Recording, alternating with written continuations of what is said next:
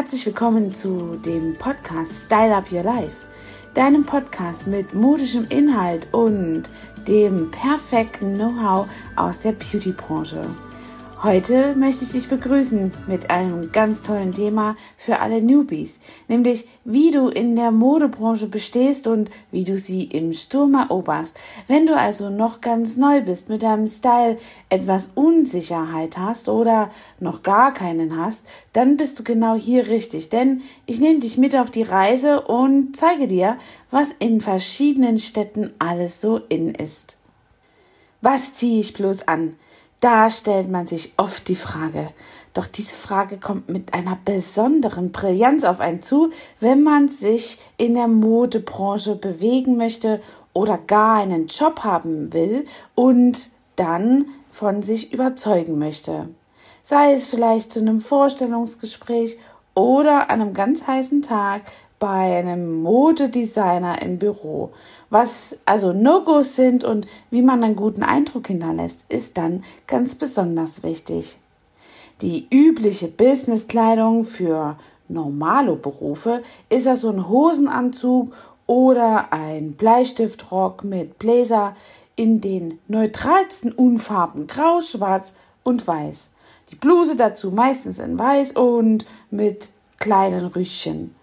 Also ich besitze nur eine einzige Bluse mit weißen Rüschen und ansonsten nichts dergleichen. Und das letzte Mal, als ich so eine Kluft getragen habe, war ich in meinen Studienzeiten in Cambridge und bin als Hostess für eine namenhafte Bank unterwegs gewesen und habe dort am Messestand gearbeitet. Das Geld, was ich dann damit verdient habe, habe ich sofort in Klamotten und Beauty Utensils investiert die man so als Modeprofi und als Beautyprofi wirklich braucht. Damals wie heute liebte ich Jill Sander über alles und wollte unbedingt alle dekorativen Make-up-Sachen von Jill Sander haben. Wie traurig war ich, als das aus dem Programm genommen wurde. Gerade aber in der Mode- und Beauty-Branche ist es fast unmöglich, zu einem Outfit zu raten, denn jeder Job ist ein bisschen anders und alle Chefs sind unterschiedlich und ein paar Faustregeln habe ich trotzdem. Die erste und allerwichtigste Regel, die ist auch unumstößlich und unwackelbar, ist ein gepflegtes Aussehen. Egal was man trägt, man muss darauf achten, dass man wirklich gepflegt aussieht, kein strähniges Haar hat und auch eben ein ordentliches Auftreten im Gesicht. Rasiert euch, Jungs zum Beispiel, und macht eine Foundation drauf, ihr Mädels. Wenn eure Klamotten etwas zerknittert sind, dann ist es unumgänglich, dass es auch noch so flüchtige Begegnungen mit dem Bügeleisen hatte und oder einer Fusselrolle. Die schadet auch nicht und hilft ganz arg dabei, ein wenig besser aufgeräumt zu sein.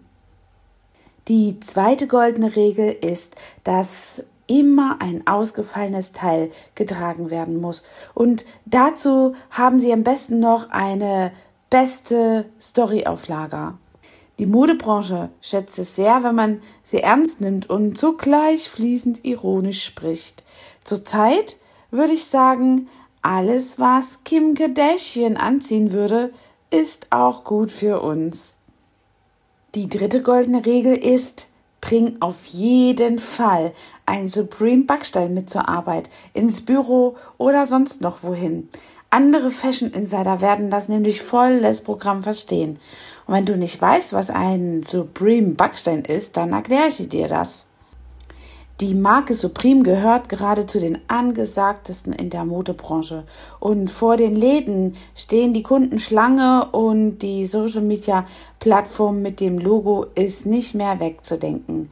Und selbst Louis Vuitton hat mit dieser Coolness von äh, Supreme ähm, zum ersten Mal in 160 Jahren Firmengeschichte mit äh, denen kooperiert. Also die Luxusmarke Louis Vuitton hat zuerst, zum ersten Mal in 160 Jahren Firmengeschichte eben mit einem anderen Label kooperiert. Das spricht Bände. Also bring unbedingt einen Supreme Backstein mit. Die anderen Modeprofis oder sogar Insiders werden das absolut gut verstehen. Ja, und jetzt komme ich mal zu den internationalen Dresscodes und was so auf dem internationalen Markt alles in und not to do und to do ist. Let's stay tuned zu Style Up Your Life. Also wenn du mal nicht weißt, was du anziehen sollst, das passiert ja sehr oft, hm, man steht wirklich sehr präsent vor seinem Kleiderschrank. Wenn du international unterwegs bist, kannst du schwarz immer anziehen. Denn schwarz wird auch äh, die Uniform von Modemenschen genannt oder ist die Farbe, in der sich die Modemenschen ganz gerne kleiden. Ganz besonders in Berlin und New York. Und ja, in London zum Beispiel ist es ganz wichtig, dass du Farbe bekennst und etwas bunter wirst und dort wirklich ein Statement kreierst. In Italien dürftest du auch ein bisschen sexy und extrovertiert sein und in Paris, naja, nun ja, wenn du es geschafft hast, in Paris einen Job zu ergattern, vielleicht sogar bei einem Modelabel, dann weißt du sicherlich, wie du sich anzuziehen hast und brauchst keine goldenen Regeln mehr. Auf jeden Fall solltest du auf Schuhe achten. Alle Pariser äh, achten sehr auf Schuhe und müsstest also wirklich schauen, dass deine Sneaker auf jeden Fall brandneu sind und nicht ausgelatscht. Oder du trägst gleich High Heels. Das kommt auf jeden Fall auch schon mal gleich viel besser an. In Berlin gilt jedenfalls das Gegenteil. Je ausgelatschter deine Schuhe sind, deine Sneakers, umso fashionable bist du. Also, in Berlin gilt das Gegenteil, obwohl bei mir die hohen Schuhe fast schon immer angenagelt an meinen Fuß sind. Ich kann mir gar nicht vorstellen, ausgelatschte Sneakers zu tragen, aber das ist mein Style. Ja, und dann habe ich noch ein bisschen was zu dem nationalen Dresscode. Wenn du also in Hamburg unterwegs bist, geht eigentlich immer, dass du so ein Friesennerz anziehen kannst. Und ist auch nicht schlimm, wenn du solche Boat Shoes anträgst. Wenn du in Köln bist, ist es immer so, dass Köln sehr gerne Berlin wäre. Also schau einfach nach Berlin, was die dort gerade machen. Und von Düsseldorf und München, naja, will ich gar nicht erst reden. Das Einzige, was dich aber verrät, ist als Nicht-Modemensch auf jeden Fall Outdoor- und Performance-Kleidung.